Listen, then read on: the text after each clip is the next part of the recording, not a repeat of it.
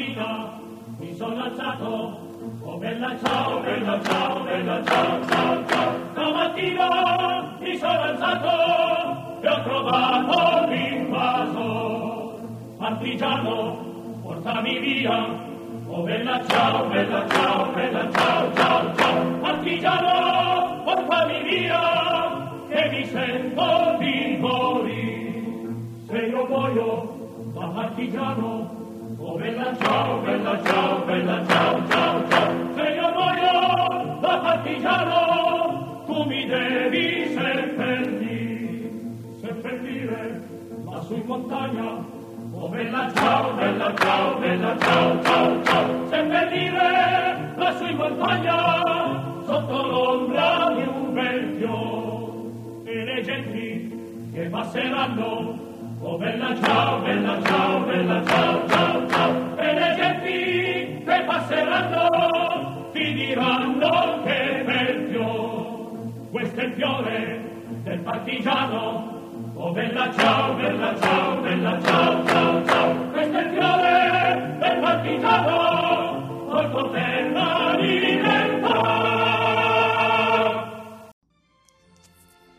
Saudações, camaradas. Temos agora o primeiro módulo do minicurso Como funciona o fascismo segundo Jason Stanley com o professor Romero Venâncio da Universidade Federal de Sergipe.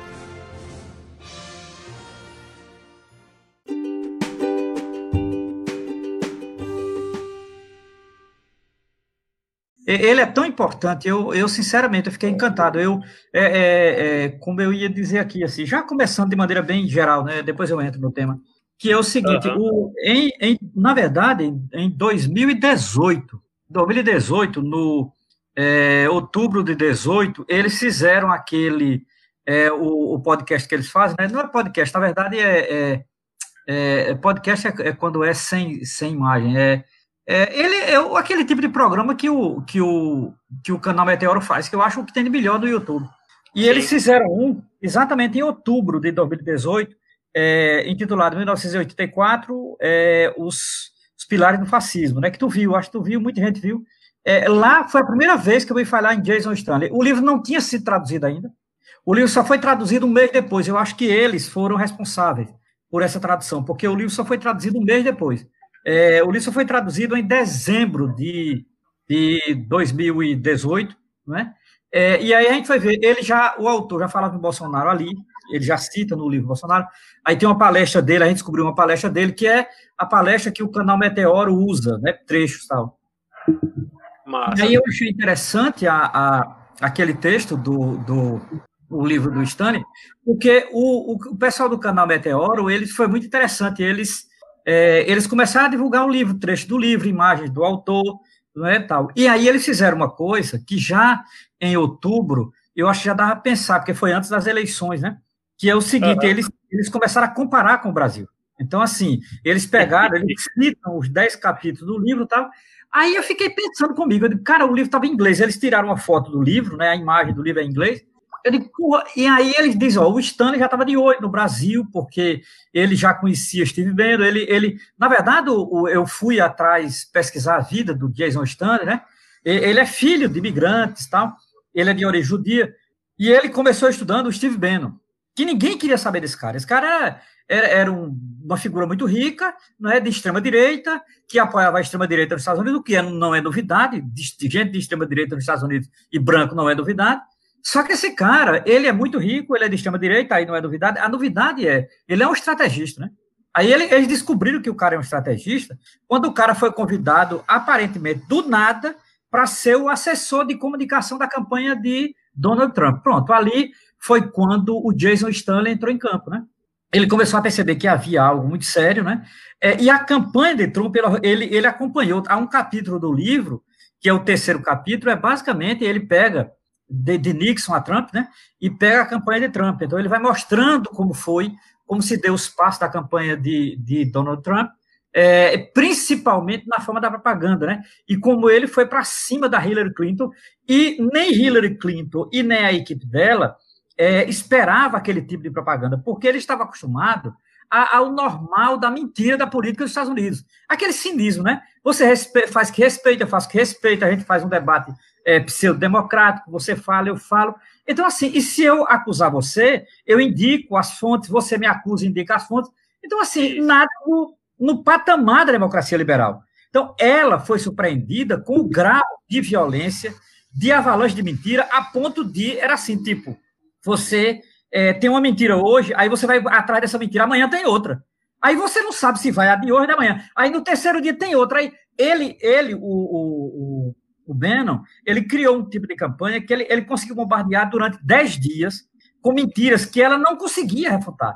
Quando ela, ela, ela fosse refutar, já tinha passado a campanha. Já então, tinha veja, passado, já era tarde. A campanha era. Por exemplo, tem um monte de processo contra Trump, mas já depois. Ele está cagando e andando para isso, né? Pouco importa. O que importa é o seguinte, é que naquele momento a propaganda funcionou. Veja, o, o Jason Stanley, ele, ele foi, para mim, ele foi o primeiro a observar isso. Claro que deve ter nos Estados Unidos outras pessoas também que viram isso. Mas para mim, para minha leitura, foi Stanley, porque eu li agora, né? Agora não, ano passado. Só que tem um detalhe: se nós, veja que coisa interessante, se nós tivéssemos lido esse livro ali no meio da campanha, antes da campanha de, de é, Haddad e, e Bolsonaro, é, talvez alguém tivesse alertado para isso. Aconteceu exatamente com Haddad o que aconteceu com Hillary Clinton. Exatamente. O padrão é o mesmo, é aquilo que Teodoro Adorno chama de padrão, né? O padrão foi exatamente o mesmo. Então, assim, eu fiquei muito, isso me chamou muita atenção, né? Mas só tardiamente, porque eu só percebi isso depois que Bolsonaro já era governo, quando, é, quando eu li o livro, porque quando eu li o livro, eu e um professor da universidade, do meu departamento, que é Matheus Hidalgo, Matheus disse, Romero, vamos montar um grupo para ler esse livro, esse livro é fundamental. Eu disse, Matheus, eu tenho essa mesma compreensão, e como esse livro está pouco lido no Brasil. Aí eu descobri o Canal Meteoro, aí eu fui, aí eu vi o Canal Meteoro já falava, o Canal Meteoro fez dois programas com eles, né? com esse livro, com o Stanley e tal. Eles até ironizam, eles dizem, você já deve estar cansado, porque a gente já falou tanto desse livro e tal. Então, eu achei interessante Romero, coincidiu com aquela é. época que você veio para fazer justamente o debate sobre o fascismo no Centro Karl Marx. Foi, eu lembro. Naquele, naquele período. Eu, é... eu, acho que foi eu e aquele menino, né? Eu e, e, o daqui, como é o nome dele? O jornalista foi? Não teve eu e o jornalista? Christian. O, Christian Góes foi, foi. Isso. É, olha, Aí, eu...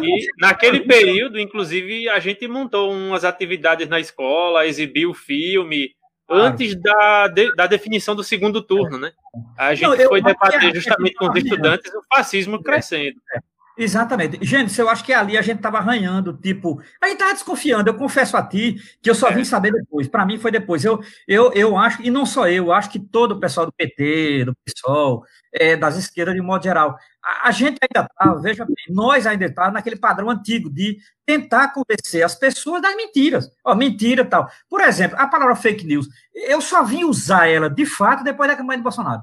É, é foi uhum. quando essa palavra começou a ganhar popularidade, né? Fake news, tal, que era uma palavra muito usada já na campanha Trump, Clinton, tal, Hillary Clinton, tal. Não é? O, é, no nosso debate com, com o Christian aqui, semana passada, ele estava colocando justamente o seguinte, que a, a, palavra fake news, né, ela é uma coisa que é, é, como é que chama, Romero? É quando você diz uma coisa e ela não é, né? Porque se ela é, é. fake, ela não pode ser news. Exatamente. Ela não é, pode é, notícia é, falsa. Então, ela é uma desinformação. Exatamente. É, um neologismo. A gente, é isso mesmo. Hum. Nós já temos aqui 34 pessoas acompanhando. Ou não? É, eu queria mandar saudações aí para quem está acompanhando e a gente está com a seguinte proposta aqui de participação. Vocês podem mandar as perguntas lá no, no chat, que as perguntas aparecem aqui na tela, eu, eu capturo para cá para a tela. Ou se vocês quiserem participar aqui com a gente no vídeo, na conversa, faz lá também o comentário que eu dou um jeito de fazer o contato aqui e trazer a pessoa para debater com a gente. Está pensando em algum teto de, de horário, Romero? Olha, é, é, nós conversamos quatro horas, eu estava pensando no máximo o teto seria cinco e meia. Uma hora e meia, que eu acho que é o que o pessoal aguenta, né? O máximo. Agora, veja, era bom você explicar, porque eu estava conversando assim, tipo, como a gente diz aqui, né? Miolo de pote. É, na verdade, era bom tu explicar que é um, os três fases, como vai ser o curso todo. Porque eu fiz é. aqui, depois eu falo um pouquinho também, mas você pode falar, né? É um curso. Quem é, é o Centro Karl Marx? Eu acho que é importante. É, o Centro Karl Marx ele pertence ao Sintese, né, a, a coordenação do Agreste, que criou o Centro Karl Marx. Esse é o terceiro ano de vida do Centro Karl Marx. Tem o objetivo de é, fazer ações de formação, fazer o debate e ir para além da base do magistério, né? Esse curso que a gente está fazendo com o Romero, ele que colocou a ideia, se predispôs, é um curso que está para tá para ser dividido em três é, módulos, sempre às segundas-feiras, a partir das 16 horas por aqui, né, Romero? E aí você colocou é, são dois capítulos, né? Por cada módulo, né? Assim? É, eu, eu, eu, sugeri três, né? Três. O último seria quatro. São três, porque são dez capítulos o livro. São dez capítulos. É. Então eu acredito que é, quem quiser fazer a participação tranquilo aí pelo chat, ou então se quiser fazer a participação aqui, conversando com a gente e tal, acho que pode também, não vejo problema é. nisso. De boa, tranquilo. Só para registrar aqui, né, que quem já mandou mensagem e tal, é, o Anderson colocou aí, boa tarde, Anderson. Claro. Eu vi aqui. Jamerson Souza, é, um salve, é, um abraço para Romero, é, incansável, importante demais. Professor de serviço social, também estudou o tema. Jamerson também estudou esse tema. Ele estudou durante um bom tempo o pensamento conservador. Ele é professor de serviço Bacana. social. Ah. Ô, ô, ô, Gênison, é o seguinte, veja, veja uma coisa importante. É, ah. é, você, o pessoal que quiser o livro tem um link também. É bom dizer que tem Isso. um link. É. O link está na, naquele é. texto de divulgação do, do Centro Karl Marx, na é. postagem do Facebook. É. Tem o link lá para baixar o livro. É. Ó, eu estou vendo que a Aderaldo entrou. Aderaldo é do Rio, paraibano, mas mora no Rio, é poeta, estudioso de cordel. Já teve Itabaiana, eu acho que ele já teve aí Itabaiana. A Itabaiana é de Sergipe, também a Itabaiana da Paraíba que ele conhece. É, uhum. Então, veja, é, Janderson, então é o seguinte, olha, eu, o que é que eu pensei? Eu pensei em dividir em três temas que eu acho o seguinte, é um, é um texto que eu estou escrevendo a partir do, do Stanley, eu, eu, eu fiquei tão fascinado por esse livro, eu li esse livro duas vezes, né? Para os que estão entrando agora, o livro é este aqui, a gente tem ele em PDF, tem para quem quiser, e eu tenho impresso, né? Então, é esse livro que eu li duas vezes. Eu dividi esse livro em três partes, que é um artigo que eu vou escrever, que, que são o que eu chamo de as três lógicas do fascismo. É, a primeira lógica é como funciona o fascismo, seria a lógica do fascismo, depois a psique do fascismo e depois a filosofia do fascismo. Essas três palavras, elas, elas obviamente, têm, é, têm ramificação na história da filosofia. Então, é a lógica do fascismo, a psique do fascismo a filosofia do fascismo. O que é que eu quero com isso a partir de Jason Stanley e Theodor Adorno? Primeiro, a lógica do fascismo é como funciona o fascismo. Então, a lógica é no sentido aristotélico, né? é a forma funcional do fascismo. Segundo, a psique do fascismo é aquilo que Adorno chama de padrão libidinal do fascismo. É, é, é as motivações do fascismo. Tipo, é, é, como é que as pessoas gostam daquilo que lhes maga? Pronto, isso é uma pergunta psíquica. Né? Como, veja, eu vou dar um exemplo bem concreto que eu vivi essa semana, para mim é trágico, é assim, ó, o, o, o cara tem 10 mil mortos confirmados pelo Covid, e ele pega um jet ski e vai passear no lago tal. E esse presidente que faz isso ainda é amado pelos seus eleitores que têm familiares que morreram. É isso que eu acho grave. É, é isso que eu chamo de psique do fascismo. É, é, é só psicologicamente para explicar isso. Né? Terceiro, a filosofia do fascismo. O que é a filosofia do fascismo? É a visão de mundo do fascismo. É, é como pensa um fascista. É, qual é, digamos assim, é, a, o seu ordenamento em termos de pensamento. Então, basicamente, o curso é sobre isso: é sobre a lógica do fascismo, sobre a psique do fascismo e sobre a filosofia do fascismo. Agora, a referência fundamental mesmo é Jason Stanley. Então, hoje uhum. eu vou trabalhar três capítulos desse livro? Vou trabalhar o capítulo 1, 2 e 3, indicar as páginas tal, ler pequenos trechos tal. Né? E como auxílio, é, esse livro de Adorno, que eu vou entrar nele é, na segunda parte, segunda-feira, na Psique do Fascismo, é um livro de Theodor Adorno intitulado Ensaios sobre Psicologia Social e Psicanálise. Esse livro ele tem três, três artigos que eu vou utilizar aqui na próxima é, segunda-feira. É, o primeiro é Antissemitismo e Propaganda Fascista. O segundo é teoria freudiana e o padrão da propaganda fascista. E terceiro, observações sobre política e neurose. Esse terceiro capítulo é um primor. Política e Neurose, a ideia de é, é, governantes neuróticos, a ideia do neurótico governando, a ideia do neurótico com poder. Adorno faz uma análise muito interessante, obviamente, a referência dele é Hitler, mas eu acho que não só não, eu acho que dá para estender de Hitler a Bolsonaro sem, sem muita dificuldade, né?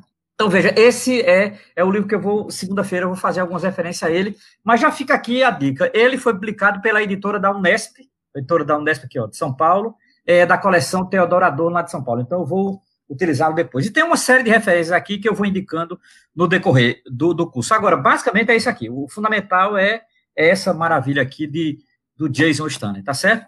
Então, vamos lá. Primeiro, é, vamos entrar na, é, no que é, o autor chama de a lógica do fascismo. Eu recomendo também, eu estava conversando com o James logo no começo, a gente estava trocando algumas ideias, é, em, em outubro de 2018, um canal que eu gosto muito e recomendo e vejo sempre, chamado meteoro.doc. Meteoro.doc. Outubro de 2018, 1984, dois pontos, os pilares do fascismo. Você coloca lá, meteoro.doc, 1984, os pilares do fascismo, que aparece um vídeo de 12, 13 minutos, não é sobre, é, exatamente sobre o livro de Jason Stanley. É a primeira vez que o livro é citado ainda sem ter tradução, né? O livro só foi traduzido em dezembro de 1900, 2019, 2018. O livro só foi traduzido em 2018. Então, eu, eu, eu indico não é, que vocês é, é, procurem esse no canal Meteor. Tem um resumo muito bom, que é um resumo sobre é, o livro do Stanley. Então, veja, essa hoje nós vamos trabalhar basicamente a lógica do fascismo, três capítulos do livro de Stanley, não é? É basicamente isso. Na segunda-feira que vem, 18 de 5, a gente trabalha a psique do fascismo. Aí eu vou usar Stanley e Adorno.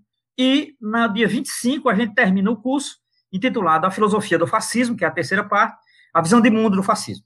Beleza, tranquilo. Então, quem tiver questão já vai pensando aí. Mas vamos lá, a lógica do fascismo, ou como funciona o fascismo. Né? É, a primeira, o, o Stanley, ele, é, os três primeiros capítulos do livro tem três títulos muito precisos, e eu vou trabalhar esses títulos, né? que é o passado mítico, a propaganda e o anti-intelectualismo. Eu vou ligar os três capítulos, até porque existe uma, uma ligação entre esses três capítulos, de fato tem, né? É, é, a relação entre o passado mítico, a propaganda e o anti-intelectualismo está tá profundamente ligado. Agora, veja, eu queria fazer umas sugestões antes de entrar no Stanley, que é o seguinte, é, veja, o fascismo ele foi muito estudado na história. Né? Eu, eu não vou fazer aqui, até porque Stanley também não faz, porque o livro não se pretende ser um livro de história do fascismo, né? é um livro de história do, do nazismo. Ele faz referências, ele, ele, ele indica alguns historiadores tal. Mas eu acho importante, veja, o, o nazismo e o fascismo, ele, ele foi estudado relativamente bem, é, por exemplo, na historiografia. Você tem fontes importantes, você tem fotos, cartas, depoimentos, depoimentos orais, porque tem pessoas vivas ainda, né? Que tiveram familiares, que foram perseguidas, mortas, não é? tanto no regime fascista de Mussolini, a partir dos anos 20, como no regime nazista a partir de 33 na, na Alemanha. Né? Então você vai ter artigos, revistas, romances, eu acho importante. Agora, eu também uso muito, quando vou dar aula sobre isso, sobre essa temática, nazismo, fascismo, o cinema. Né? Hoje eu estava recomendando no meu Facebook alguns filmes que eu acho importantes. Né? O cinema, ele, ele teve um papel muito importante né? na, na forma de registro, né? mesmo que seja ficcional. Né? É, por exemplo, o... É, um filme que eu gosto muito sobre o fascismo espanhol é A Língua das Mariposas. A Língua das Mariposas. Eu indiquei esse filme hoje, esse filme hoje no Facebook. Eu adoro esse filme. É um filme basicamente numa comunidadezinha é, do interior, próximo a Madrid. É, se passa numa coisa aparentemente bem rural, mas exatamente é, dois, três anos antes do, da ascensão, né, de é, antes da Guerra Civil, depois da Guerra Civil, a derrota dos republicanos e a ascensão de Franco, né? E, e a partir da visão de um menino e de um professor. Eu acho um dos melhores filmes que temos sobre o fascismo, porque ele, ele prepara o que é a visão fascista e ele nos dá uma alternativa que eu gosto muito, que é assim, o que é uma visão republicana e o que é uma visão fascista. E você percebe o que é a vida é, numa, no, digamos assim, numa, numa política republicana e o que é a vida numa política fascista. Você percebe? Porque o filme, na verdade, começa no momento republicano e vai terminar no fascismo. Então, assim, eu acho muito interessante, né? Eu recomendo A Língua das Mariposas. Eu recomendo um filme italiano muito bom, mas muito bom mesmo, é, é chamado Vincere, Vencer, Vincere, é, é sobre o jovem Mussolini. Esse filme é muito interessante. Eu não sei se tem mais, mas é o primeiro filme que eu vi sobre o jovem Mussolini. Inclusive, Mussolini conheceu Gramsci, etc. E tal. Mussolini vem do movimento sindical, Mussolini era de esquerda. É, depois, é, como é que se dá? Inclusive, o filme é, tem uma trama meio diabólica, que é a história de uma mulher que foi um amante dele, que depois ele interna a mulher é, como louca e a mulher morre no, no, morre basicamente numa prisão que é um manicômio judiciário. Ele tem um filho é, que ele nunca assumiu como filho. Então, assim, essa história sempre existiu. E Mussolini, quando chegou a ser o Duque, quando assumiu o poder absoluto na Itália, é, nos anos 20, ele, ele quis apagar da história dele essa história. Né? Então, o filme é de um diretor muito bom italiano chamado Marco Bellocchio. Eu, eu gosto muito também de Um Dia Especial, com Marcelo Mastroianni, que é um filme de escola. É, a, a, Alemanha tem uma série de filmes bons sobre Mephisto, por exemplo. Então, eu uso muito o cinema, né? É, mais recentemente, eu vi um filme húngaro, que eu acho que o leste europeu também produziu muita coisa boa, é intitulado O Filho de Saul. Recomendo a todos, muito bom filme. É, é sobre é, um campo de concentração na Hungria. Puta que pariu, que filme pesado, que filme barra pesado. Eu, eu adoro esse filme, então recomendo também. É, depois o teatro, olha, o teatro, a pintura, é, as peças, peças de Sartre, de Beckett. É, tem uma peça de que é de 1960, é depois do fascismo, mas ela volta ao período, que é uma peça alegórica de um cara chamado Eugène Ionesco, que é um, ele é romeno, mas mora na França, a mãe era francesa, o pai romeno. É, ele, ele tem uma peça chamada Rinoceronte, que eu acho extraordinária essa peça, de 1960. É uma peça que ela é, é, é, é numa comunidade imaginária, né, na França, em que, num determinado momento, as pessoas começam a virar rinoceronte e não se sabe por quê. Né? Todo mundo vai... Só uma pessoa não vira rinoceronte. É muito interessante essa peça. É, muito, muito, Ô, muito Roberto, legal. Você está falando Foi. dos filmes e eu estou lembrando aqui é. que recentemente foi lançado um filme também que é sobre o nazifascismo né, na Alemanha, que é o Jojo Rabbit. Ah, claro, ganhou o prêmio tudo. Eu assisti aquele filme, eu achei fantástico. É, é o tipo de filme que você vai rir e vai é, chorar. Exatamente. Ele, ele, ele ganhou. Ele, não sei se ele ganhou, ele concorreu ao Oscar, né? Jojo Rabbit. Acho que concorreu. Rabbit. É muito bom, bem lembrado. Então, o, o, cinema sempre teve, é isso que eu acho bom, sabe? Para gerações mais jovens, para os adolescentes, para trabalhar com a história. Olha, eu acho fundamental o cinema. Eu não largo o cinema, né? Então, eu sempre estou trabalhando, qualquer tema que eu trabalhe em filosofia, eu trabalho com filosofia contemporânea, então eu trabalho com o cinema. Então, e o tema do nazifascismo, tanto filmes italianos, eu, eu fiz uma relação de filmes espanhóis, italianos, franceses e portugueses. Os quatro países em que tiveram governos radicalmente fascistas, né? É Portugal com Salazar, a Alemanha com Hitler, a Itália com Mussolini e a Espanha com Franco. Então você tem uma série. Esses países, alguns fizeram mais filmes, né? A Portugal foi o que menos fez. Ironicamente, Portugal teve a ditadura mais longa, fascista, a ditadura mais longa. O cara morreu no, ali no início dos anos 70, uma coisa absurda. O, o, o Salazar foi o que mais durou, né? É, e Franco também. Então, os espanhóis fizeram bons filmes. É, é, tem um cineasta famoso, é, espanhol, chamado Carlos Aura. Carlos Aura fez muitos filmes alegóricos, Almodóvar depois. Então, você tem boa parte dos grandes cineastas espanhóis fizeram bons filmes sobre é, o fascismo espanhol ou sobre a República, que é muito interessante também. Filmes sobre o período republicano espanhol, que é muito bonito.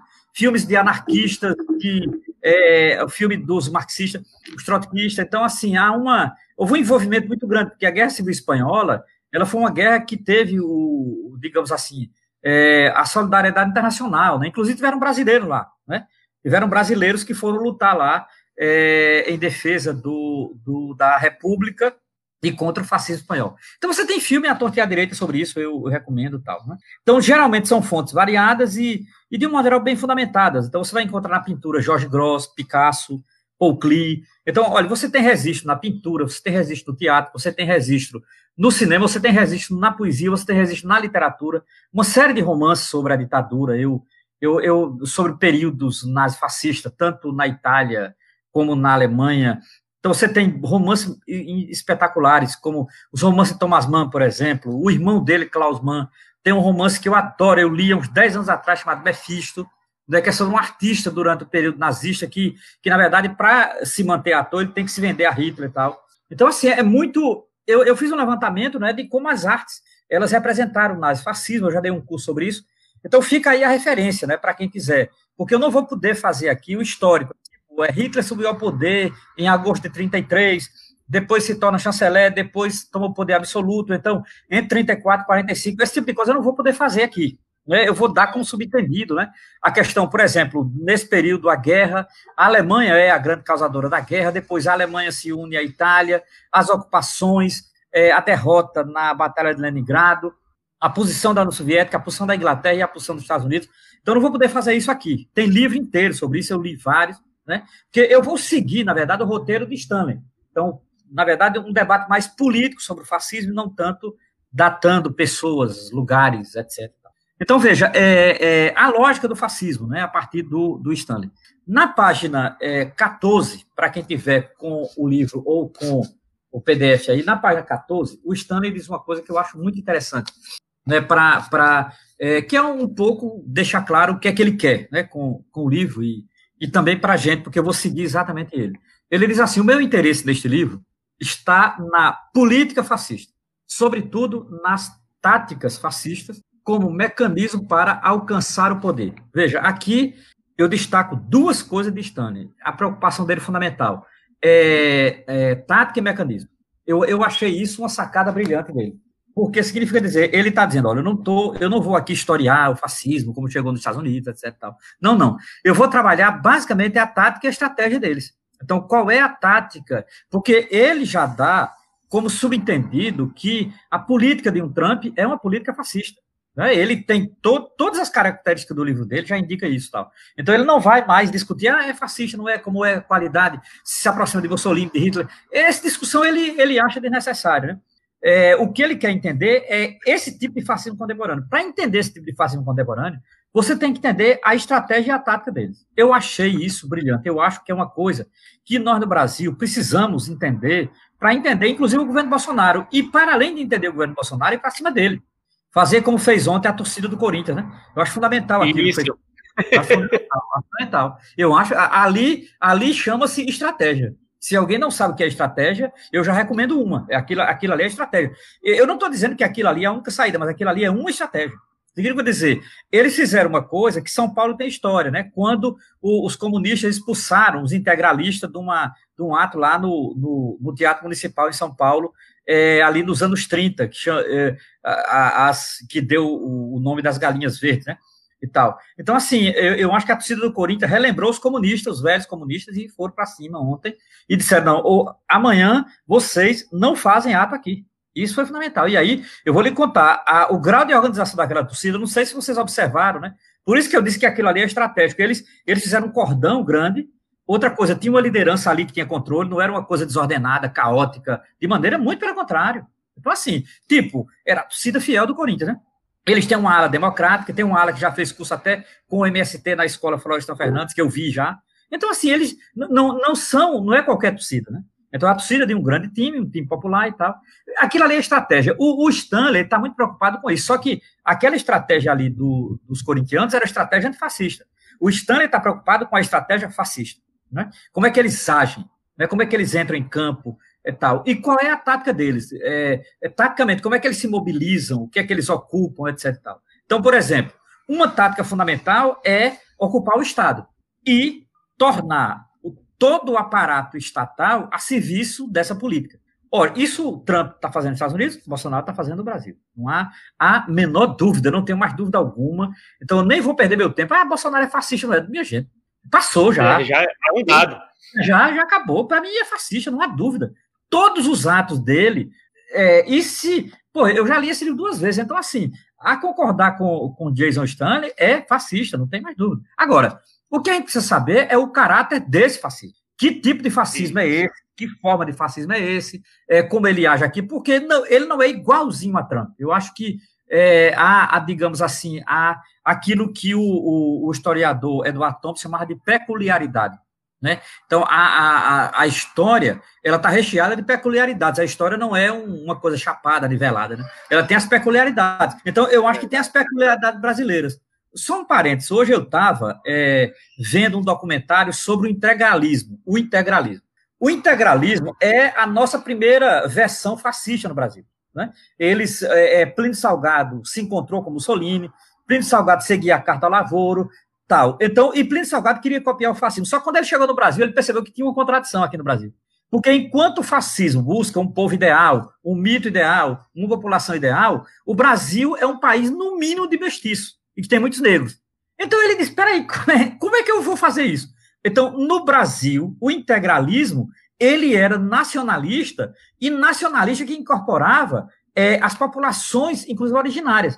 Então, é, é muito interessante uma coisa que é, eu, eu tive conversando com um professor aqui, que é um grande estudioso do movimento negro, que é o professor Petrônio Domingues. O professor Petrônio ele tem um ensaio sobre a Frente Negra. A Frente Negra, ela nasceu ali nos anos 20 e é a primeira organização negra do Brasil. É, muita gente fica, eu espero que ninguém fique chateado com isso, mas isso é histórico e é fato, né? Petrônio estudou isso, inclusive é, uma parte da Frente Negra foi para o integralismo. Ora, alguém pergunta, mas como é que negros vão para o integralismo? É que você não entende. Aqui no Brasil, o integralismo, ele incorporou os negros, sim. O, o integralismo, ele incorporou os índios. Inclusive o seguinte, a saudação integralista era tupi, Anauê. Ele levantava a mão e dizia Anauê. Anauê é uma saudação indígena. Aí alguém, já me perguntaram, mas como é que pode? Eu digo, entenda, a, a, é o que a gente chama, é o que o historiador Eduardo Tom chama de peculiaridade. Aqui no Brasil, o fascismo só podia ser assim. Ele, o, próprio Plínio Salgado percebeu isso, ele teve como Solinho, ele copiou parte da carta do Lavoro, né, do, do, da política fascista, mas, mas ele percebeu que é o seguinte, veja bem, o Brasil é um país historicamente mestiço, com negros, com índios, com mestiços, com mulatos. Então é o seguinte, não há, a ideia de raça pura aqui não cabe. É uma, é uma loucura. Então significa dizer, se ele, veja bem, se Plínio Salgado se metesse na besteira de falar em raça pura, ele ficava, ele e, e mais 50 paulistas. Veja, o, o, o integralismo chegou a ter, segundo historiadores, 500 mil filiados. Eu estou falando isso entre 30 e 40. Você já imaginou que isso? Até eles foram basicamente extintos em 37, 38, quando Getúlio deu o golpe nele mesmo. Então, ali, entre, entre o, o depois da Semana de Arte Moderna, entre 1925 e 1935, o integralismo chegou a ter 500 mil filiados, minha gente. Chegou a ter filiado no Brasil inteiro. Chegou a ter sessão em todas as capitais do Brasil. Sessão assim, sessão da ação integralista, numeração integralista e tal. Então, veja, o fascismo brasileiro, ele, o primeiro fascismo brasileiro, a primeira experiência fascista brasileira, o primeiro fascismo brasileiro, liderado por Plínio Salgado e os integralistas, eles tiveram que encarar a peculiaridade brasileira.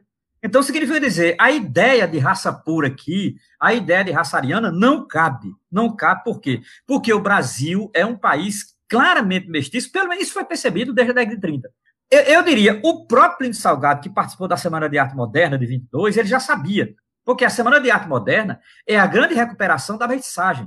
A Semana de Arte Moderna é contra o racismo científico, né? E, e defende, obviamente, a mestiçagem. Então, basta ver os quadros de Tarsila do Amaral, os escritos de Mário de Andrade e etc. Então, Plínio Salgado é desse movimento. Só que ele rompe com o movimento, porque o movimento vai para a esquerda e ele vai para a direita, obviamente. Né? Então, assim, há uma Semana de Arte Moderna de esquerda e há a galera que foi para a direita. E, dentre a galera que foi para a direita, o mais conhecido é o escritor e fascista Plínio Salgado.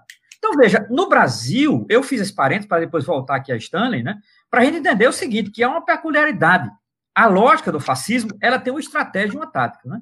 Significa dizer, a estratégia a tática, ela é para o momento, ela é para a conjuntura, vamos lembrar bem. Isso, isso não é só da esquerda, a direita também faz isso, a direita também tem estratégia e tática, né?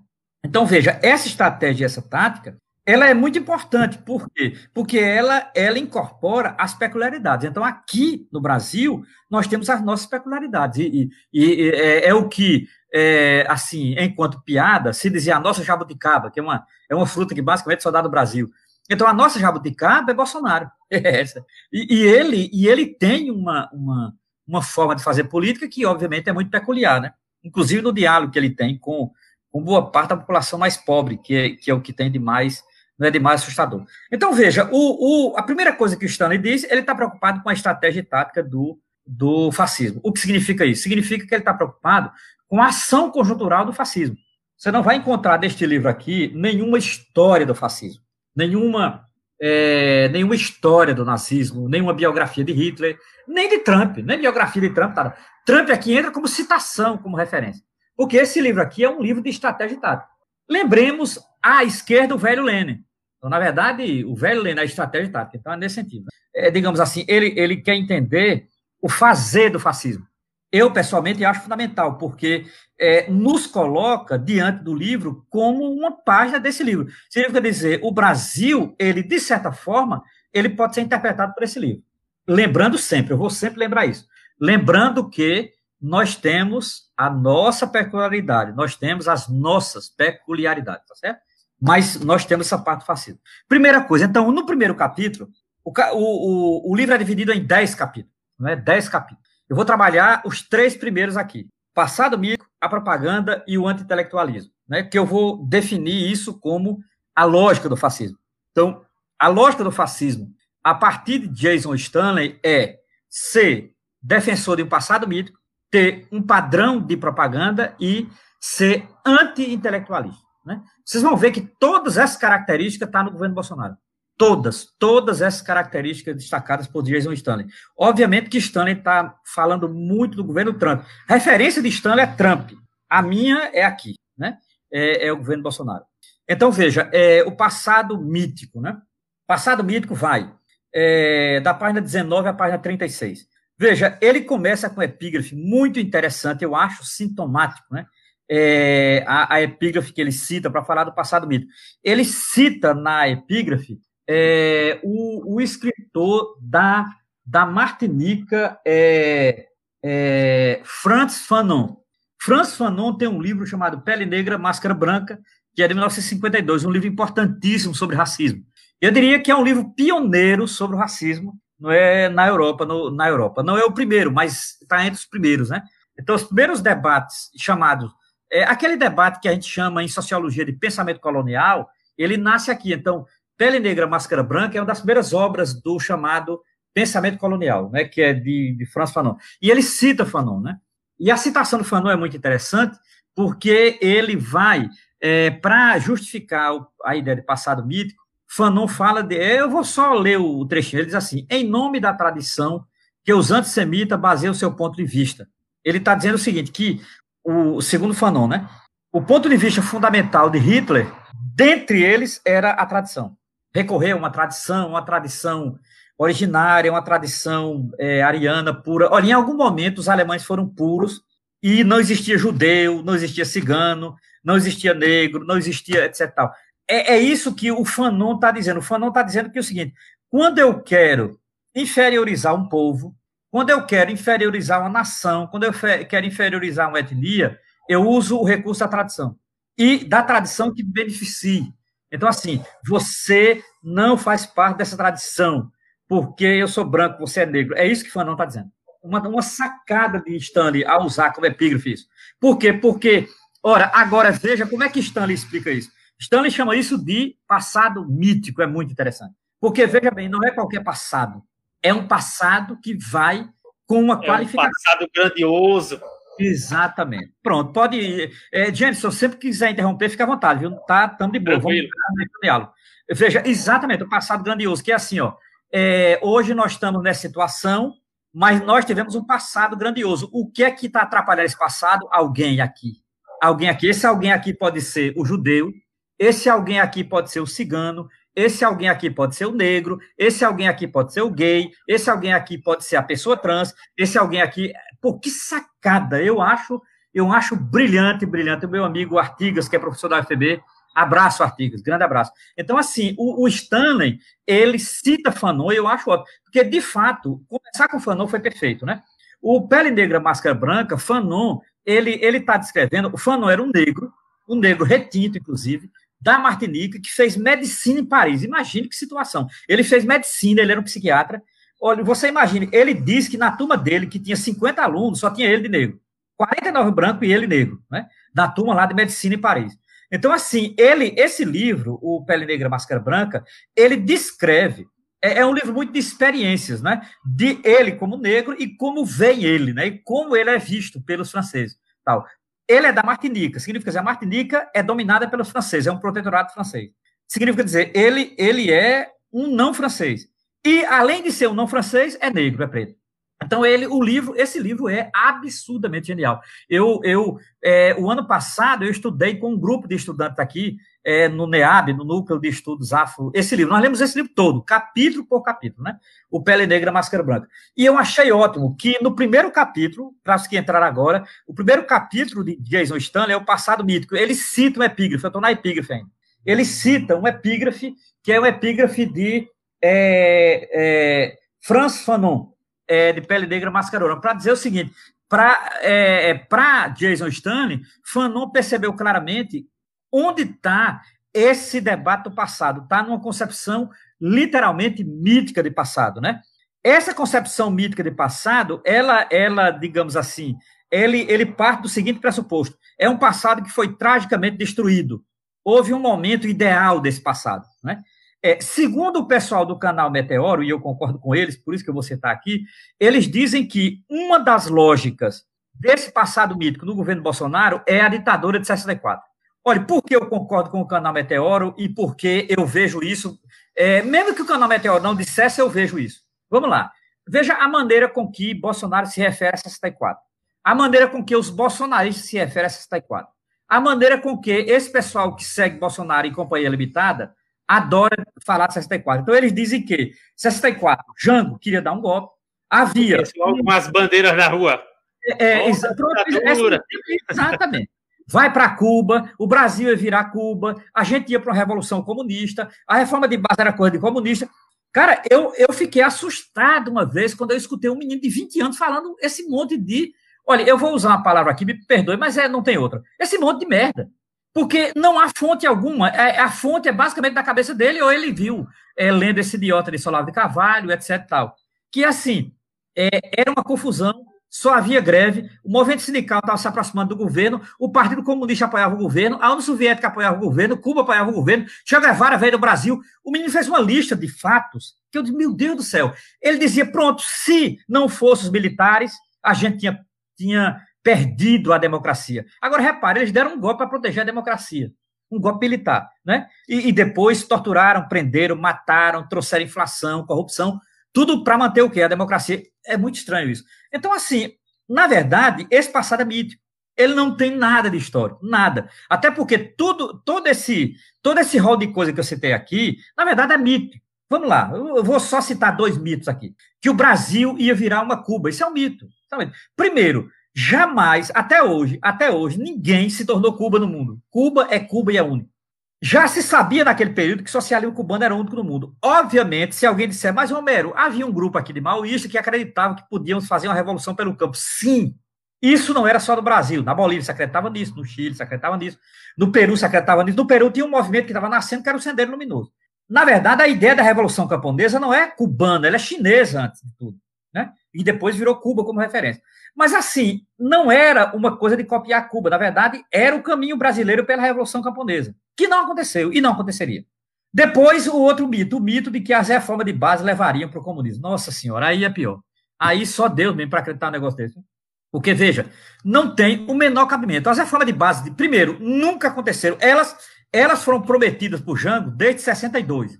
Jango começou a falar em reforma de base no final de 62. 63, elas foram para a geladeira. Quando chega a 64, ele já percebeu que a coisa ia desandar. Ele começa a anunciar as reformas de base. Tem um. O ministro do planejamento dele era Celso Furtado.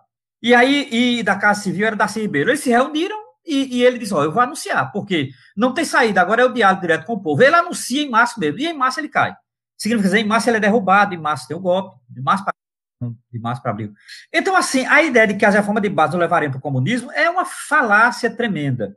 Agora, quando você vai ler, eu fiz questão de ler o texto de Jango, o texto de Jango foi publicado, né, do discurso. E tem um livro organizado por César Benjamin, do Rio de Janeiro, ele tem uma editora chamada Contraponto, que tem um, um, uns textos sobre a reforma de base. Tem um livro sobre a reforma de base, né? E eu fui ler quais eram as reformas. Na verdade, eram reformas que é, metade delas Lula fez agora, no governo dele.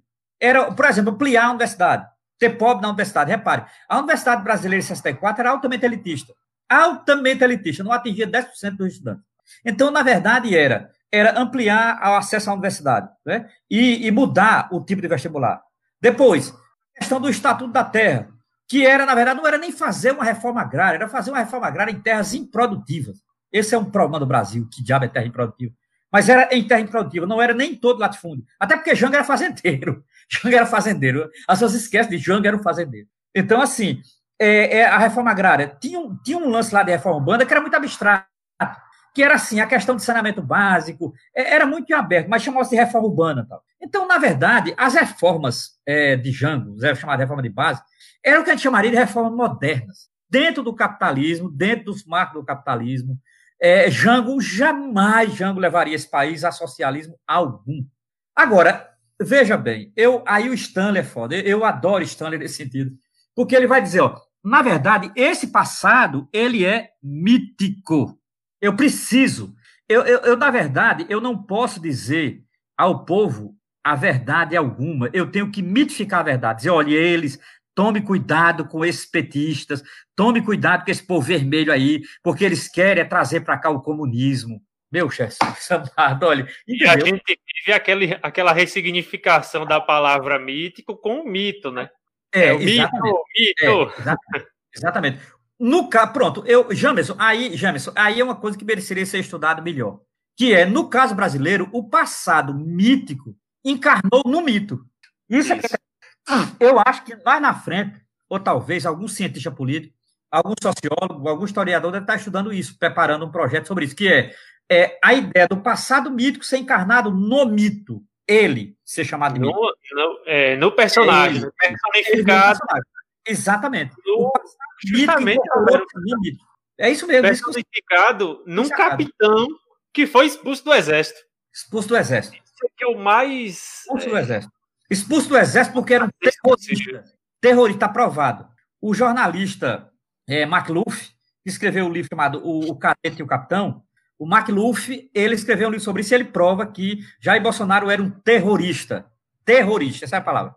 Ele tinha um plano para jogar bomba em exército no Rio de Janeiro. Só para você ter uma ideia. No exército dele. Só para você ter uma ideia quem é essa figura, entendeu? Então, assim, é, é, ele é uma. uma é, então, assim, um, um terrorista que virou um mito, mito. Né? Então, ele, essa figura, veja bem, esse capítulo para nós, eu inclusive diria que esse é o capítulo mais brasileiro do livro. É esse capítulo. É. Que é, que é exatamente esse, essa, essa obsessão com o passado mito. Para mim, a, a coisa mais difícil do mundo, debater com alguns estudantes de direito, da extrema-direita, esse tipo de coisa, porque os meninos só acreditam no mito. No mito, tipo assim, o mito de Jango, o mito da reforma de base, o mito de Cuba, o mito do comunismo, o mito do socialismo, o mito das esquerdas. O... Eles acreditavam que as esquerdas estavam. É como aquela ideia, né, Romero, de que. É como aquela ideia de que é, a ditadura não foi ditadura, foi um regime. É, exatamente. História aí, aí essa mole. Exatamente. Aí eu, eu diria, é o é o segundo, a segunda parte do primeiro capítulo, que é a ideia de propaganda, que é o segundo capítulo, que é propaganda, você muda a linguagem. É, aí eu vou chegar lá, eu vou chegar lá, porque é importantíssimo também. Então veja, é, esse passado mítico ele, ele, ele, ele reivindica a ideia de que houve um momento ideal, houve aquele Brasil ideal, tal. Agora eu também acho, sabe, Gênesis e demais que estão nos escutando. Eu escutava muito minha mãe dizer uma coisa que depois eu descobri que não era verdade, não. Minha mãe não, não tinha a menor ideia do que estava dizendo.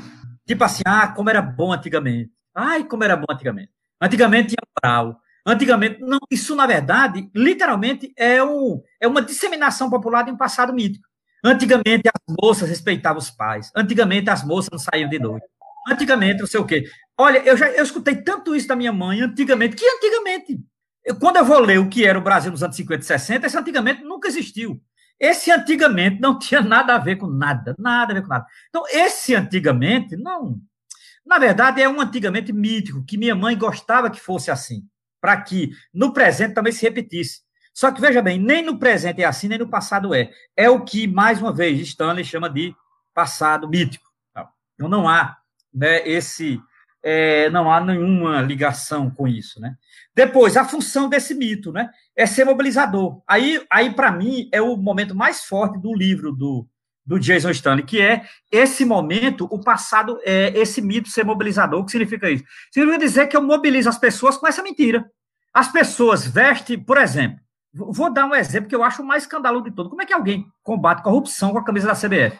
Caralho, é, é, é muita, é, é muita é muito mito, viu? O povo é muito mito. Porque, cara, desde que era CBD, que era um antro de corrupção. João, aquilo ali não era nem. Aquilo ali não era, era uma dinastia. Veja, a vai ver a galera quer combater, vai ver a galera quer combater a corrupção fazendo gol. É, não, fazendo gol contra, né? Porque aquilo ali é uma dinastia. De João Avelange ao, ao genro dele, aquilo virou uma dinastia. Aquilo era um antro de corrupção, de esquema. Então, assim, veja, eu, eu fico pensando, é, veja, só o mito faz isso. Esse mito ele mobiliza a ideia de camisa amarela, de cor amarela. Na verdade, é porque eles odeiam a cor vermelha. E é... Então, é o mito da cor vermelha contra o mito da cor amarela. Né? O mito da cor amarela está encarnado na... porque a bandeira brasileira. E tal. Diz aí. Diz aí. Enquanto você está falando isso aí da, da camisa, do amarelo, né, o ódio ao vermelho, eu estou aqui me lembrando de pouco tempo atrás até, né? Que uma mulher viu a bandeira do Japão e fez o maior piti nas redes sociais, dizendo que aquilo ali era a bandeira do Brasil que estava ficando vermelha e comunista. Tá ficando vermelha. Tá vendo vermelha? Que era. Não nenhuma de nada. Era uma homenagem, era exatamente. Cara, eu vi aquilo ali, eu chorava quando eu vi aquilo. E depois ela, ela foi, e depois ela foi se desculpar, e foi pior ainda a desculpa dela, né? Porque ela viu que foi ridículo. Então, veja, esse, essa, essa mitificação do passado, ela, ela é, aí eu concordo com o Stanley nisso. Ela, por que mitificar o passado? Não é apenas porque eles gostam do passado, é porque isso mobiliza. Significa dizer, a ideia de mitificar o passado não é pelo passado, mas é porque esse passado mobiliza, leva para a rua, elege governo. Então, eu diria, uma das razões que Bolsonaro foi eleito foi por essa mitificação do passado. Pronto, eu, essa é uma coisa. E aí, consequentemente, esse passado pode ter uma série de mitificações, né? Ele, ele vai sintetizar bem na página. Eu vou terminar essa primeira parte é, com ele mesmo. Ele, ele, na página 29, na página 34, ele resume bem aqui. Eu até risquei, porque eu acho fundamental riscar esse negócio tá aqui. Ele diz assim: o objetivo estratégico dessa construção hierárquica da história é deslocar a verdade e a invenção de um passado glorioso inclui o apagamento reali de realidades inconvenientes. Né? É, enquanto a política fascista fetichiza o passado, nunca é o passado real que é fetichizado. Para mim, essa. Veja que frase absurdamente genial. Que frase genial. É, enquanto a política fascista fetichiza o passado, nunca é o passado real que é fetichizado. Então, assim, eles fetichizam passado, por exemplo, aqui no Brasil, de que a ditadura controlava o Brasil e não tinha corrupção. Todo mundo sabe que tinha corrupção na ditadura. Mas eles idealizam esse passado dizendo que não tinha ditadura tal. Né? Então, assim, que havia respeito, que havia ordem, que não. Veja, isso na verdade é um passado fetichizado, né? que é o passado mitificado. E, por fim, é, o Stanley, já no, na, na outra parte desse capítulo, já encerrando, ele, ele diz uma coisa que me marcou muito, né? que chamou muita atenção, na página 34. Ele diz assim: é, líderes fascistas apelam à história para substituir o verdadeiro registro histórico de uma gloriosa substituição mítica que, em suas especificidades, pode servir para fins políticos e é o objetivo final de substituir os fatos pelo poder. Perfeito. Olha, cara, isso é a definição do que é Bolsonaro. Eu não tenho como não ver Bolsonaro aqui, né? Eu, a gente discutia no grupo isso, pô, como não ver Bolsonaro aqui? Substituir é, os fatos pelo poder, né? É, mitificar o passado para eleger alguém, usar toda a mitificação do passado para eleger alguém. Porque, veja, ó, eu estava pensando aqui, eu li o livro do McLuff, né? O Cadete e o Capitão. McLuff, logo no começo, ele diz assim: Bolsonaro ficou quase de, de vereador, ele foi vereador, depois deputado federal, quatro, cinco gestões. De vereador a deputado federal, deu mais de 30 anos como parlamentar. Esse cara não tem três projetos. Se eu dizer, esse cara é um parasita, um parasita do Estado. Ele devia estar preso, no mínimo. Ele é um parasita. A bem de serviço público, ele é um parasita. Ele é um desocupado, ele é um ignorante, ele é, ele é um preguiçoso. Esse cara incorporou a ideia de que ele é trabalhador, de que ele é não corrupto, de que ele é honrado. Imagine. Só um mito. É isso que diz o Jason Stanley. Você mistifica a pessoa. E, de um modo geral, os mais pobres não percebem isso. Né? Ele passa a ideia de que é trabalhador, de que é lutador, de que tem uma linguagem popular, de que. Não, não, na verdade, ele não é nada disso. Nada disso. Que ele é o novo na política. É, exatamente. Olhe, olhe, você tem parlamentar. É, na segunda gestão já tinha mais projeto aprovado do que Bolsonaro. Só para você ter uma ideia, tem uma récua de parlamentares que É, é só para dar uma ideia. É, Marcelo Freixo está no primeiro mandato, já tem mais projeto do que os 30 anos de Bolsonaro. Só para você entender, Marcelo Freixo está no primeiro mandato. Marcelo Freixo do PSOL. Então, assim, é, é, algo assustador, é algo sem nenhum cabimento. Você veja, quando houve a, a campanha eleitoral, Haddad é graduado, mestre, doutor em ciência política. Foi professor de universidade pública. Foi ministro da Educação. Tem uma série de projetos que está sob as costas dele quando foi ministro da Educação. Inclusive cota, etc, etc. Tal. Então, o cara foi prefeito de São Paulo. Então, o cara foi parlamentar, o cara foi gestor, o cara foi professor de instituição pública, o cara foi ministro da Educação. Tal. Pronto. Concorreu com esse parasita e perdeu. Concorreu com esse parasita e perdeu. Então, assim, é, é, qual a explicação para a derrota de, de Haddad? Uma delas está exatamente na mistificação do passado e da figura nesse passado. É isso que diz Jason Stanley. Pronto. É, essa é a tese de Stanley. É, é porque ele começa. Porque o primeiro capítulo é, da obra de Stanley é esse título aqui, está intitulado esse aqui: O Passado Mítico. Porque é esse mito que explica exatamente figuras como Bolsonaro ou Trump chegarem né, ao poder. Então, nesse sentido, a, a síntese, para fechar esse primeiro capítulo. Primeiro capítulo eu fecho. O que é, digamos assim, esse passado mítico? É exatamente é, essa, digamos assim, esse passado ideal que é construído a partir de uma mentira, de uma farsa, de um fetiche, tal, tal. Pronto. Terminado o primeiro capítulo. Segundo capítulo é a propaganda. Eu diria que é, continua exatamente na lógica do fascismo. A primeira lógica do fascismo é o passado mítico, a segunda lógica do fascismo é a propaganda. Se você pegar o livro de, de Stanley, vai da página 37 à página 47. A propaganda tem um papel fundamental. Por quê? Porque a propaganda ela naturaliza a mentira. A propaganda fascista ela naturaliza a mentira. Vou repetir. A propaganda fascista naturaliza a mentira. Veja, o, o, o Stanley ele faz um pequeno estudo em cinco ou seis páginas aqui, que vai de Nixon, final dos anos 60, é, até Barack Obama, e ele mostra como isso foi, a propaganda ela foi aumentando enquanto volume de mentira, até chegar a Steve Bannon como assessor com propaganda da mentira de, de é, é, Donald Trump. Então, assim, foi preciso que é, é, é Steve Bannon e Trump construísse toda uma mitologia mentirosa sobre a gestão de Barack Obama, jogasse tudo nas costas de Hillary Clinton e dali começasse. Pronto. Então, assim, significa dizer que é, a propaganda ela é absolutamente, absolutamente fundamental na, é, na chamada é, é, lógica do fascismo. Então, assim, primeiro andar, primeiro andaime da lógica do fascismo é a reivindicação de um passado mito. A segunda perna, a segunda andaime é, da lógica do fascismo é a propaganda. Por quê?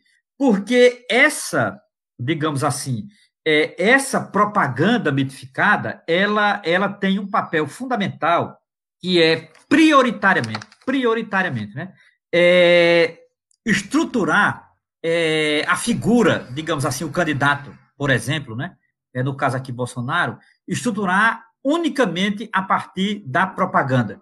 Então, aí o, o Stanley, nesse capítulo sobre a propaganda, ele diz uma coisa muito interessante, né? que é o advento das redes sociais. Né? Aí entra o WhatsApp, é, Facebook, Instagram, isso que a gente está fazendo aqui agora, tal. Então, assim, é, esses, essas possibilidades virtuais que são fundamentais para a disseminação da propaganda. O, o, o Stanley não é contra as redes sociais. Mas ele disse que o seguinte, é, a, a extrema-direita soube usar de maneira mais inteligente do que a esquerda essas redes sociais. Ela soube usar de maneira mais inteligente. Significa dizer, a extrema-direita chegou primeiro nas redes sociais. A extrema-direita chegou e soube como chegar. Olha, eu, eu vou dar só um exemplo, que é o mais cruel de todos. O mais cruel de todos. Para a propaganda fascista, ela consegue é, contribuir para a eleição de um fascista. Como Propaganda fascista consegue ajudar na eleição do fascista. Uma madeira de piroca, que é coisa mais cruel do que isso, minha gente. Alguém acreditar nisso. Eu vi pessoas, pessoas com 50 anos, 60 anos acreditando nisso. Olhando o celular e dizendo, tá aqui, olha, olha aqui a foto. Cara, é, é assustador isso. Simplesmente assustador, né?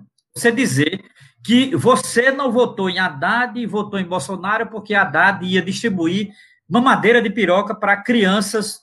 Cara, veja, isso não é brincadeira. Porque se fosse brincadeira, eu estava rindo aqui. era engraçadinho, bonitinho, tal, uma madeirinha de piroca, tal, um desenho. Não, cara, isso virou verdade. Então, veja, como isso virou verdade? Virou verdade pela propaganda. É isso que vai dizer Jason. Romero, Romero. diga aí.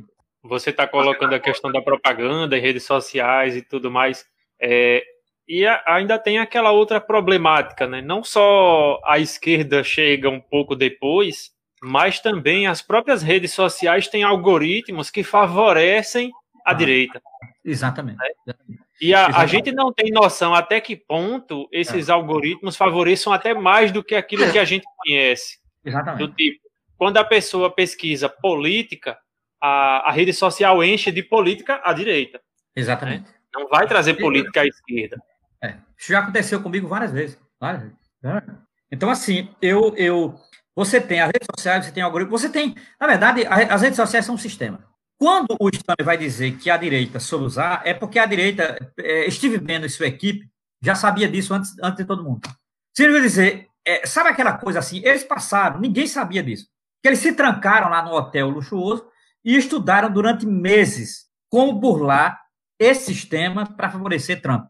Eu tenho plena convicção, plena, não tenho mais dúvida disso, de que a parte da equipe de Bolsonaro recebeu orientação da equipe de Steve Bannon por conta do filho de Bolsonaro. Então não tenho dúvida, entendeu? E, e a ideia era, é, eles, ó, o padrão de propaganda de Bolsonaro, ela foi muito parecida com o padrão de Trump, mas muito parecida, muito parecida, não é? Então veja, é, e isso nesse sentido eu acho que o Jason Stan está coberto em razão. Né? Por isso que esse livro é tão importante para a gente aqui. Então o objetivo central da propaganda, ele, ele até vai dizer aqui na página 47, eu vou ler porque é melhor ler ele mesmo. Ele diz uma coisa muito interessante na página 47. Ele diz assim, página 47. Ele diz: é comum observar, e com razão, que o fascismo eleva o irracional sobre o racional, a emoção fanática sobre o intelecto. É menos comum notar, entretanto, que o fascismo realiza essa elevação indiretamente, isto é, com propaganda. Então, a pergunta é: como é que o fascismo consegue tornar é, uma emoção substituir o intelecto? Ele diz pela propaganda. Entenda-se, o, o, intelecto ele é cooptado pelo emocional, é isso que diz Jason Stanley, né? Eu vou falar disso um pouquinho mais segunda-feira a partir de Adorno, né? Que é quando Adorno vai trabalhar um pouco essa, esse psiquismo, né, do fascismo, né? Como o fascismo manipula os sentimentos, como o fascismo manipula as emoções. Então aqui Stanley diz, uma das razões que o fascismo manipula as emoções é pela propaganda.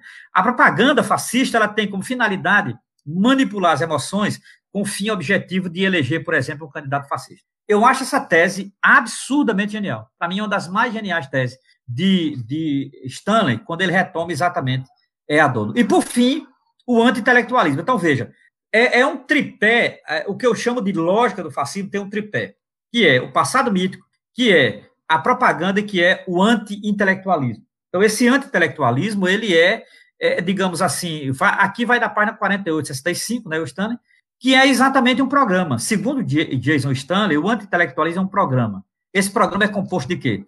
Do ataque à educação, do ataque à educação pública, do ataque à ciência, do ataque ao conhecimento e do ataque a uma linguagem especializada. Significa dizer, é uma apologia da ignorância, é uma apologia da estupidez, é, é uma apologia do senso comum. É, é, nós estamos, olha, esse capítulo intitulado Anti-intelectualismo explica a tragédia que nós estamos vivendo com o Covid-19, com o coronavírus. Né? É, o governo está usando toda a parafernália anti-intelectual para nos convencer de que o Covid é um mito. É, ontem, numa dessas passeatas loucas que eles estão fazendo lá em Brasília, tinha lá é, é fake vírus, fake vírus. O vírus é um fake. Então, assim, é a ideia de que, e, e veja bem, com 10, mais de 10 mil mortos, com mais de 300 mil contaminados e a gente brincando aqui, significa dizer, esse, o anti-intelectualismo, aí eu vou repetir para terminar, né, a fala e abrir aqui para ver se tem alguma pergunta, que é a seguinte, o que é o anti-intelectualismo na lógica fascista? Eu estou na primeira parte do curso, que é a lógica fascista. O que é o anti-intelectualismo na lógica fascista? Segundo Jason Stanley, é um programa. É, que programa é este? É um programa de ataque à educação, de ataque à ciência, de ataque ao conhecimento, de ataque à linguagem especializada. Significa dizer, é, é um programa de ataque ao saber, é, e baseado em quê, minha gente? Na teoria da conspiração. Então, a, o outro lado do anti-intelectualismo é a teoria da é, conspiração. Então, há uma conspiração, por exemplo, a Índia, a China quer tomar o Brasil, o comunismo chinês quer chegar no Brasil. Então, assim, é preciso criar esse tipo de teoria da conspiração para substituir esse anti-intelectualismo é, grosseiro, que é da apologia da ignorância, que é, é, e sem dúvida nenhuma, o exemplo que Stanley usa é o exemplo de, da campanha de Trump por Steve Bannon. Steve Bannon fez exatamente isso. Mas eu não acho que só Steve Bannon. Aqui no Brasil foi feito isso. E não só foi feito, isso continua sendo feito. Porque Bolsonaro não governa há um ano. O que ele faz é espalhar fake news, é espalhar estupidez, é espalhar ignorância. Ele não sabe ler direito, ele não tem a menor noção do que é gestão pública, ele não tem a menor noção do que é Estado, ele não tem a menor noção do que é governar, entende? É isso que é desesperador. Isso é desesperador. Por quê? Porque Bolsonaro ele é um homem formado nesse anti-intelectualismo. Então, essa é a primeira parte da aula nossa. A primeira aula nossa era sobre a lógica do fascismo.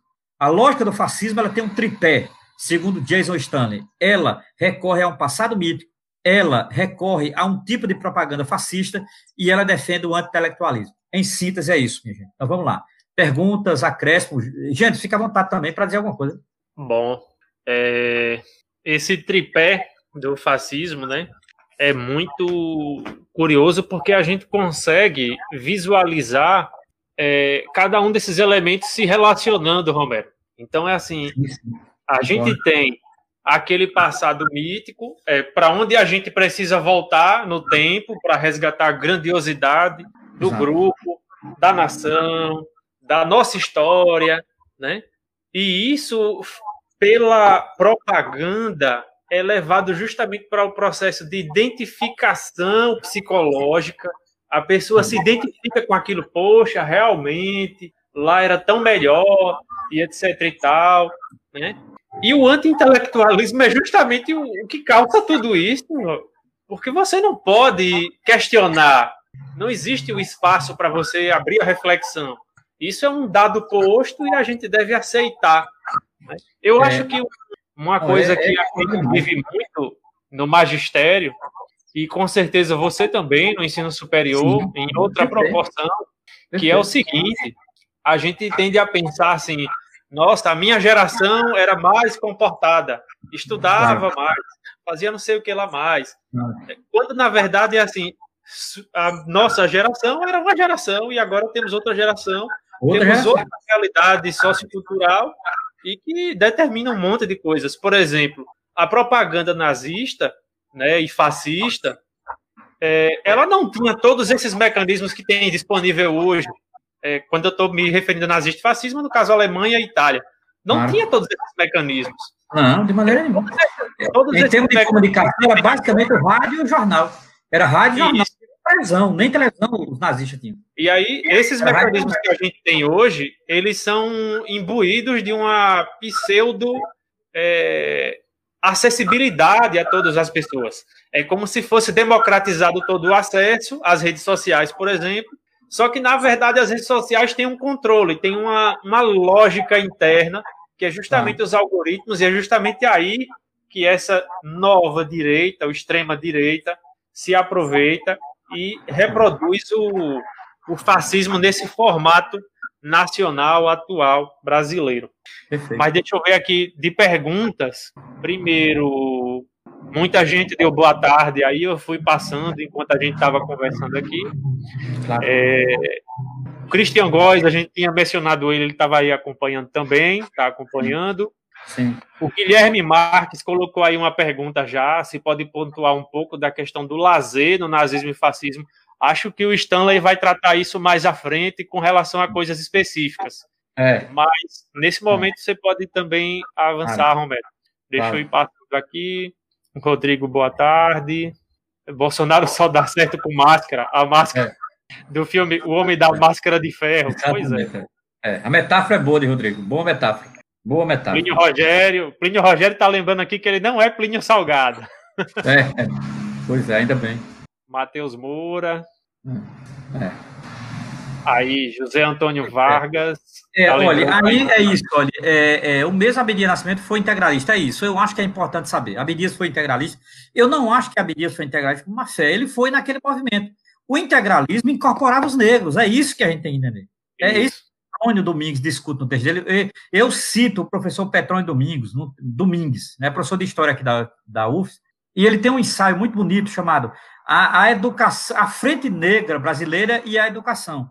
Nesse ensaio, Petrônio explica por que é, a, o, o Abdias Nascimento foi da frente negra. Porque parte da frente negra entrou no integralismo. Por conta disso, porque o integralismo, na verdade, incorporava os negros. Isso é um fato. E a Abdias Nascimento foi integralista, é verdade.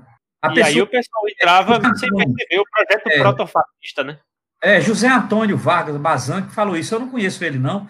Mas esse José Antônio tem razão. José Antônio está coberto de razão. A Bíblia Nascimento foi integralista, é fato. Ele quis apagar da história dele. Paciência, mas não tem como, né? É isso. Ronald Valentim. O Brasil ainda precisa inventar o Brasil. Ou é. seja, está tá se referindo aí à questão do projeto de nação, né? É, exatamente.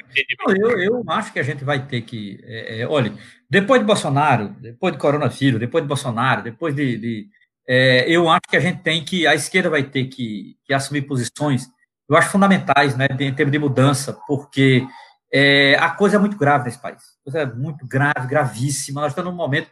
Eu acho que dos últimos 40 anos é o momento mais grave.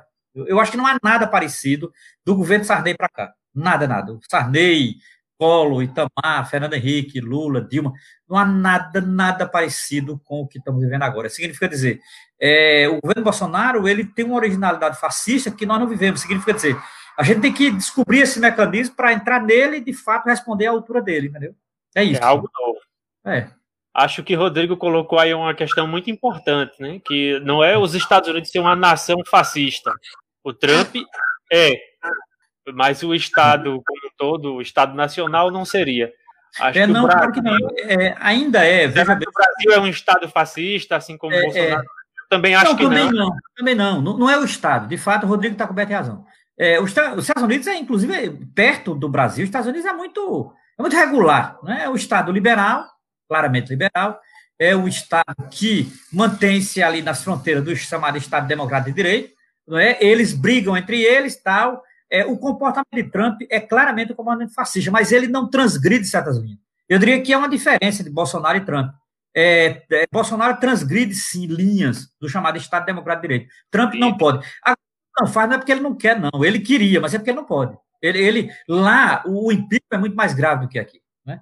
Então, assim, agora, de qualquer maneira, é, Trump está fazendo um estrago imenso, imenso na, nos Estados Unidos. Imenso, imenso.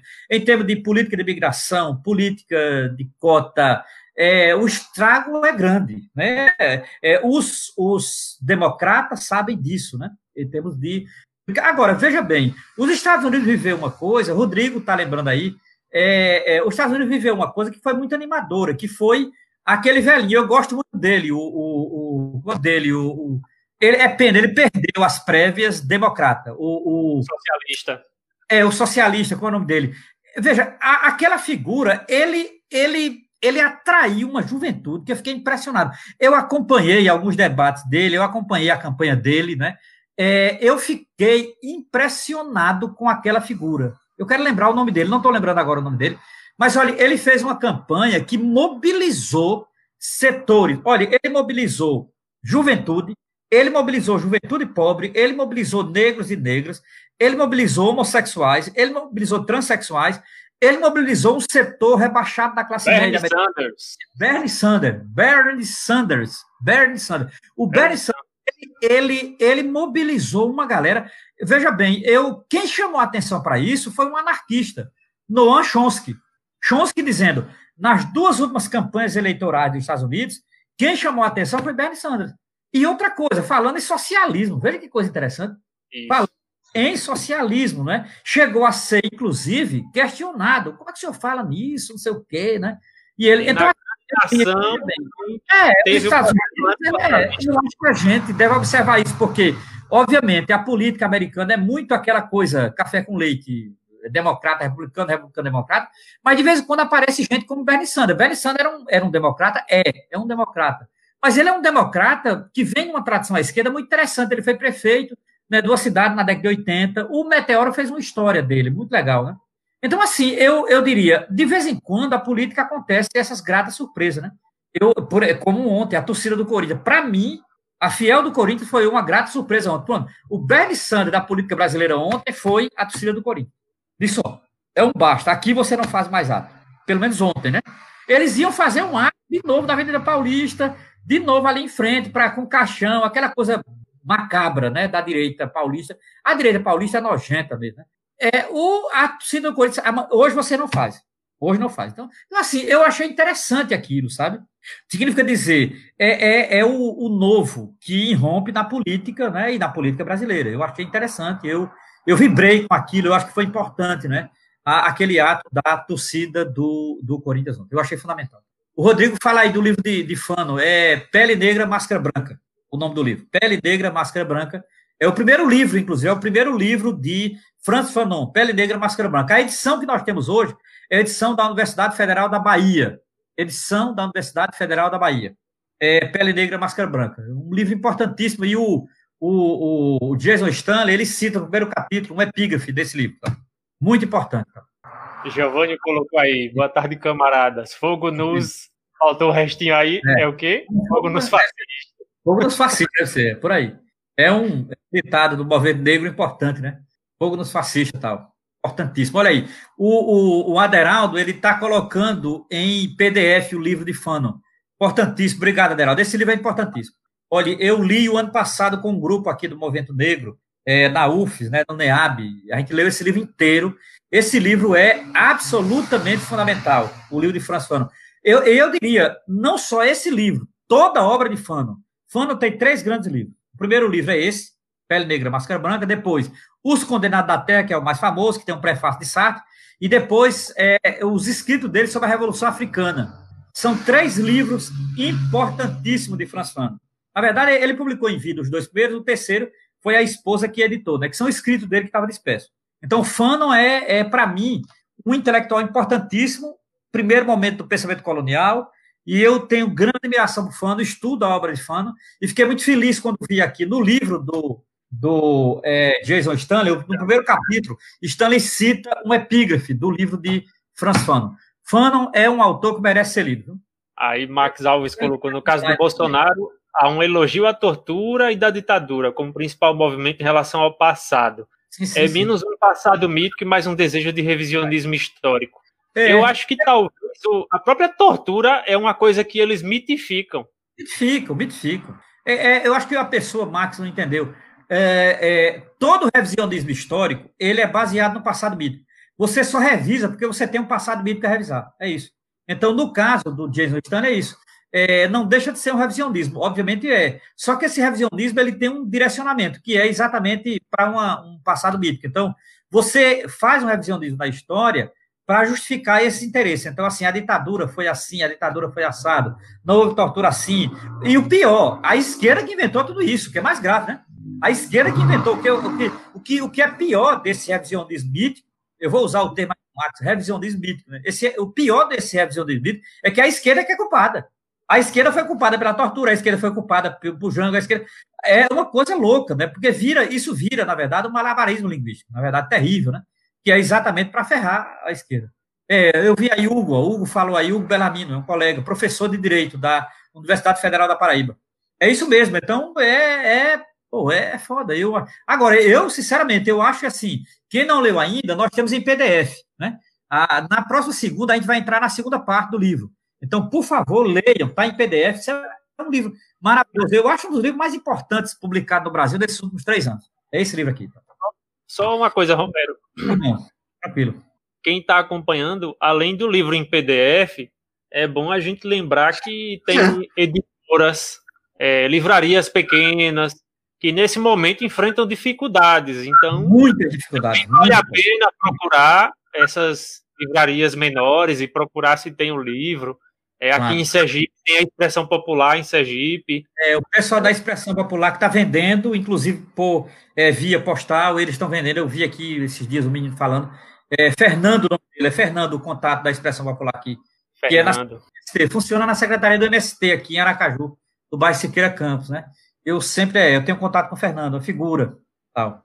Não, você lembrou bem, eu acho importante. Agora veja bem, para terminando, para a semana que vem vai ser o segundo, o, o quarto capítulo, o quarto capítulo. É, eu vou trabalhar com, com mais três capítulos, que é, é o primeiro foi a lógica do fascismo, né? O segundo vai ser esse esse debate mais da, da psique do fascismo. Aí eu começo com a irrealidade, a hierarquia, a vitimização. Irrealidade, hierarquia e vitimização. E o texto do Adorno, os três textos de Adorno. Então vai ser, é, é, para a semana vai ser três capítulos desse livro de Stanley e três capítulos de Teodoro Adorno para discutir a psique do fascismo. Então hoje, para os que chegaram agora, nós discutimos a lógica do fascismo. Eu dei uma aula sobre a lógica do fascismo. Na segunda-feira que vem, às quatro horas da tarde, será a psique do fascismo em que eu vou trabalhar essa coisa do padrão libidinal do fascismo, essa coisa da, da psicologia do fascismo, essa coisa das motivações do fascismo, etc e tal, entendeu? Aí vão ser, aí eu vou usar Dorno e Jason Stanley. Bem, se não há mais alguma coisa, tem, chegando. Tem mais, tem mais um bocado de comentários, Roberto. Vou passando aqui rapidinho. É, Rodrigo Rocha Rodrigo, lembrou dessa é. questão aí de o que é fake news para o Bolsonaro é verdade, ah, o que é verdade isso. ele chama de fake news. É um descrédito da imprensa, né, como um todo. É... É, o, o, o Aderaldo, ele indicou aí um livro sobre o integralismo, esse livro é muito bom. O Aderaldo está indicando aí em PDF o livro de João Fábio Bertonha, é o Integralismo Sua História. É um dos melhores livros sobre o integralismo no Brasil. Melhor livro. Inclusive, tem um capítulo maravilhoso desse livro aí que a Aderaldo indica sobre Plínio Salgado. É um perfil biográfico sobre Plínio Salgado. Eu adoro esse livro do Bertonha, bem indicado. Eu não sabia que tinha PDF, eu tenho ele em impresso, né? Eu sabia que tinha PDF, ótimo. Ótimo que tem PDF. É o melhor, um dos melhores livros sobre o integralismo. Esse livro que a Aderaldo Luciano indicou aí, o Bertonha, né? Ah, muito bom. Rodrigo dando um exemplo aí que a avó dizia que no passado era bem melhor, antigamente. Não, todo mundo diz isso. Minha mãe violência, aí tinha a é, Segunda é, Guerra Mundial. É, é, exatamente. Ó, é. A mitificação acirrada por um cristianismo fanático, conservador, isso é. aí é, é, fato. Eu acho que é, tem razão. A gente falou um pouco do cristianismo aqui, eu acho que na, na, é, na próxima segunda eu vou falar, porque eu, para mim, o cristianismo entra nesse debate do padrão libidinal. Eu acho que o cristianismo brasileiro, principalmente o cristianismo da extrema-direita, ele colabora com esse padrão libidinal. Ah, eu até vou usar um termo perigoso aqui. O, a, a extrema-direita, ela cultua um cristianismo libidinoso. Eu vou falar disso segunda-feira. Eu vou tentar passar o mais rápido que eu puder os comentários, assim, para ver se encontra é. alguma questão que pergunta mais diretamente, Roberto. É, não, o pessoal está comentando, eu acho legal isso. Né? É, esse rapaz aí, Guilherme Marques, ele estuda esse tema, parece, né? Ele está dizendo que estuda esse tema. É interessante alguém que estuda, né? É, é ó, é. O exemplo de Vivian, esse exemplo é ótimo. Esse exemplo é ótimo. Por exemplo, no passado se espancava mais criança, entendeu? É, o exemplo dela é perfeito. É mitificação, é mitificação, é fogo, isso é verdade. Uhum. É, ó, Plínio indica aí, Etienne de la Boétie, Etienne de la Boétie, o livro O Discurso da Servidão Voluntária. Esse livro tem uma tradução muito boa pela editora brasiliense, é a edição que eu uso, né? Com um comentário de Marilena Chauí. Muito bom esse livro. O Discurso da Servidão Voluntária de Etienne la Boétie, editora brasiliense. É. Uma questão aí, Roberto. Não seria mais interessante, em vez de usar o, o elogio à tortura, eles usarem o Delfim, Roberto Campos, ao invés de Ustra? Que lógica tem isso, né? É, tem, tem. Aí é que tá. Eu acho que aí eu acho que é bom ler o capítulo do Stanley para entender. A... É, veja, é, Delfim e, e, Roberto Campos não mitificam isso, não serve, porque não ajuda no discurso deles. O Ustra ajuda. Por exemplo, Delfim e Roberto Campos não combateram, entre aspas, o que eles entendem por terrorista. O Ustra combateu. É isso que tá. A mitificação ela é idealizada. Olha, se eles fossem para Delfim ou para Roberto Campos, eles tinham que ir para a realidade. É bom deixar claro, Delfim foi ministro da Economia e o, o Roberto Campos também foi ministro e foi ministro das Relações Exteriores. São economistas de direita. E, eles não ajudam, não ajudam. Então, acho que a pessoa que perguntou não entendeu.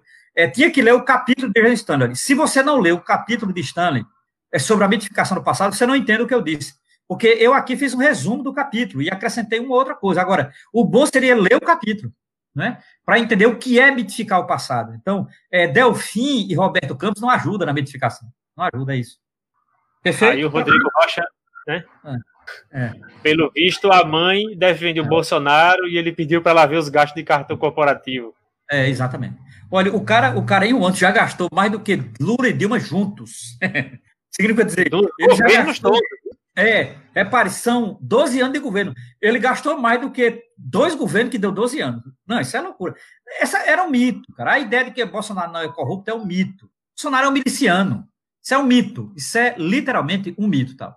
É, o, o, o Artigas, ele fala de Freud. Correto, Artigas. É, Artigas é, nesse livro aqui, o, o, capítulo que eu vou trabalhar é, é muito interessante. Essa junção, é, Freud, Adorno traz Freud, de fato, Artigas tem razão. É, o capítulo é a teoria freudiana e o padrão da propaganda fascista. Não sei se Artigas leu esse capítulo aqui, é esse capítulo que ele fala, e é na segunda-feira eu vou trabalhar esse artigo aqui, que é, é esse padrão, que é o, o padrão é, freudiano da propaganda fascista, é isso. O Rodrigo Rocha lembrou aí do Weintraub. É, claro. Eu até estou aqui com as anotações, porque ah. quando eu fui fazer essa exposição no Sintese em Ação, no rádio, eu peguei umas falas do Weintraub. Ah, e ele disse uma é, coisa: as universidades federais são plantação de maconha. Ah, né? É, o próprio Bolsonaro disse: tem muita é. coisa escrita, tem que suavizar. É, Jânison, o, o, currículo dele, o currículo dele já diz tudo dele. Ele é um idiota. É, entrou num curso que não tem futuro algum, que é ciências atuariais na Univesp. Ele, é, é, esse cara, ele é uma fraude. O Weintraub é uma fraude, entendeu? É isso. E o João Carvalho, não? Cinco e meia, aí chegamos na hora, né? Chegamos na hora. Então, assim, acredito que mais questões que tiverem aqui, pode juntar para a gente já dar a partida na semana é, que vem, Romero. Pode ser também. É, segunda que vem, é, olhe, para os que chegaram agora, não sei, primeiro é a lógica do fascismo, então a gente trabalhou a lógica do fascismo. A, a segunda, o segundo momento será a psique do fascismo. Aí, como bem indicou aí o professor Artigas, eu vou trabalhar com Freud, é, com Adorno e com o, o, Jason Stanley. Né? Um pouco eu vou trabalhar essa libido do fascismo, esse desejo pelo fascismo, essa motivação do fascismo, entendeu? Então, segunda-feira é a psique do fascismo. Né? E terminamos no dia 25 com a filosofia do fascismo. Então, é a lógica do fascismo, a psique do fascismo e a filosofia do fascismo a partir de Jason Stanley e Teodoro Adorno. Beleza? Isso. Eu estou vendo que tem umas perguntas bem interessantes, Roberto. Eu acho que vale a pena a gente retomar elas depois. Não, claro, tranquilamente. Tá. Viu? Beleza assim? Valeu demais, minha gente. Boa tarde. Segunda-feira a gente volta, tá bom? Grande abraço. Okay. Valeu. Valeu, um abraço. Valeu, camaradas. Valeu. Tchau, tchau.